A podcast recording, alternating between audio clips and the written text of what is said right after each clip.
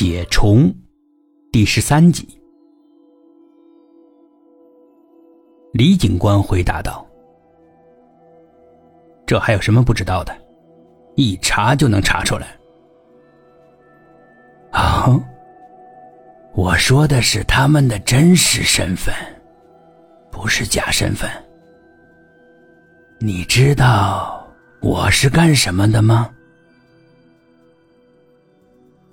那你说说，你是干什么的？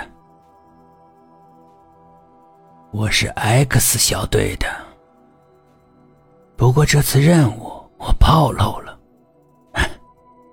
老了，干点什么事儿都处处留漏洞，该退了。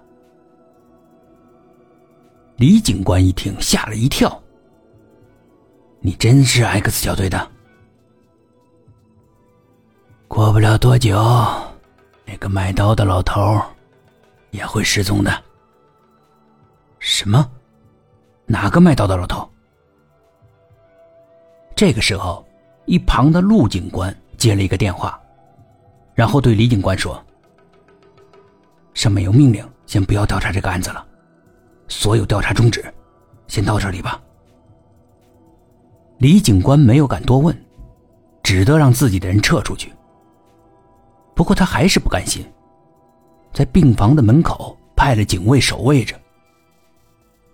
这个独立的病房也是有二十四小时监控的。陆警官接到撤走的命令，回到市局里，李警官把无关的人也撤走了，自己在楼道的椅子上坐着，思考着案情。他怎么也想不明白，为什么会突然不让他审了。李警官接到落马区分局局长的电话，命令他一会儿会有几个人来把车程接走，做好交接就可以。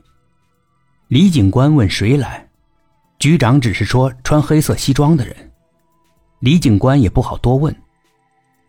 过了半个小时，果然来了六个穿黑色西装的，直接进入车程的病房，却发现车程只剩下了一个空壳。那是一种类似粉末的脆弱空壳，稍微一碰就散开了。大家忙去查看监控，却发现有一些奇怪的不知道什么物质，慢慢的从车程身体里面溢出来，流到地上，爬上了窗台，然后打开了一个窗缝，从窗户的缝隙中出去了。到外面查找，地上的痕迹通往了卫生间。而卫生间没有监控，所以不知道这黑色的物质最终哪儿去了。在卫生间里面找了半天，有痕迹显示，似乎这些黑色物质进入了地漏中。